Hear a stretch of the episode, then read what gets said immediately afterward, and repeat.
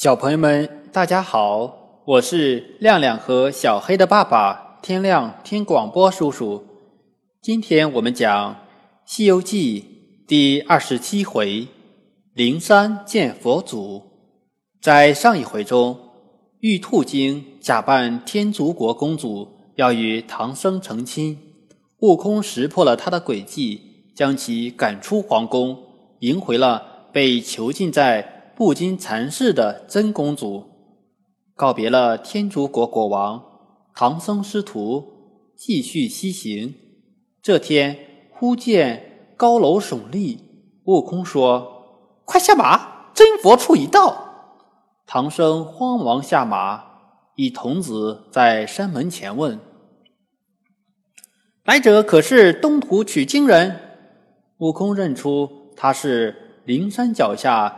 玉元观的金顶大仙，唐僧上前施礼，大仙命童子烧香汤让唐僧沐浴。第二天，唐僧换上锦襕袈裟，手持锡杖，大仙引他入法门。大仙回去，唐僧等人前行五六里，见一宽阔大河，约有八九里宽，也无船只。远远见有座桥，走过去一看，是一独木桥，桥上写着“凌云渡”三字。悟空见大家都不敢过，自己先跑了上去，然后拉着八戒上桥。八戒卧在上面，忙说：“猴哥，太滑了，使不得。”这时，一人撑一只船来，那人高叫。上渡，可是这是只无底的船。孙悟空看出撑船的是接引佛祖，唐僧不敢上去。佛祖说：“船虽无底，却能普渡众生。”唐僧还在犹豫，悟空已把他推上船，接着把八戒、沙和尚和白马引到船上。佛祖轻轻一撑。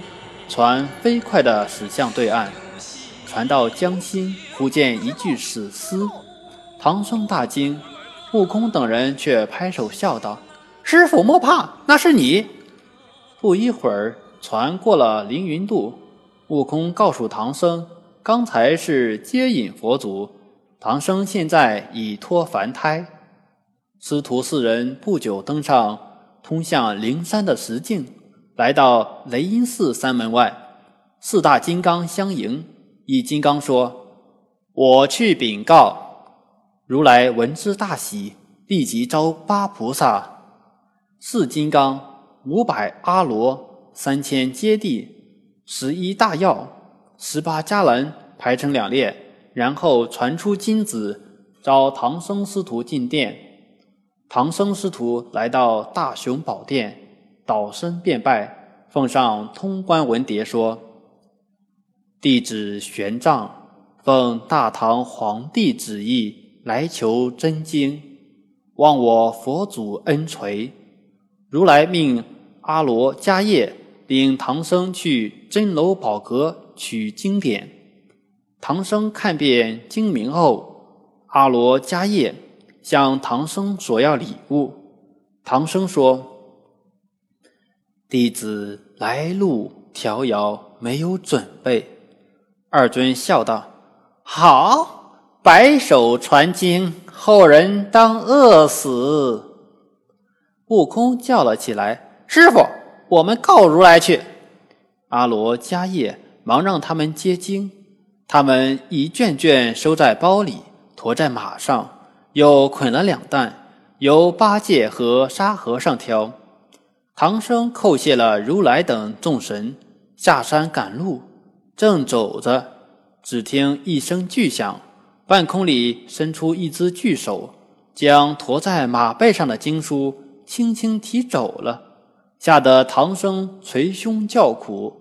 悟空赶忙去追，原来那宝阁上的燃灯古佛知道阿罗他俩传的是无字经书，便让。白熊尊者用持法，白熊尊者将经包撕碎抛下，然后回报古佛去了。八戒等人接了闪经，打开一看，卷卷是白纸，悟空只是阿罗迦叶做的鬼，决计向如来告状。于是师徒四人又回到雷音寺。如来听后笑道：“此事已知，只因经不可轻传，不可轻取。这百本是无字真经。”只是你东土众生不能看懂。阿罗迦叶奉命传有字真经，他们来到传经宝阁，仍然索取正理。唐僧只好取出紫金钵盂。阿罗微微而笑，迦叶进阁捡经。唐僧对徒弟们说：“好好看，不要再像上次了。”如来便请灵山诸神盛召传经之会，会散打发走了唐僧师徒。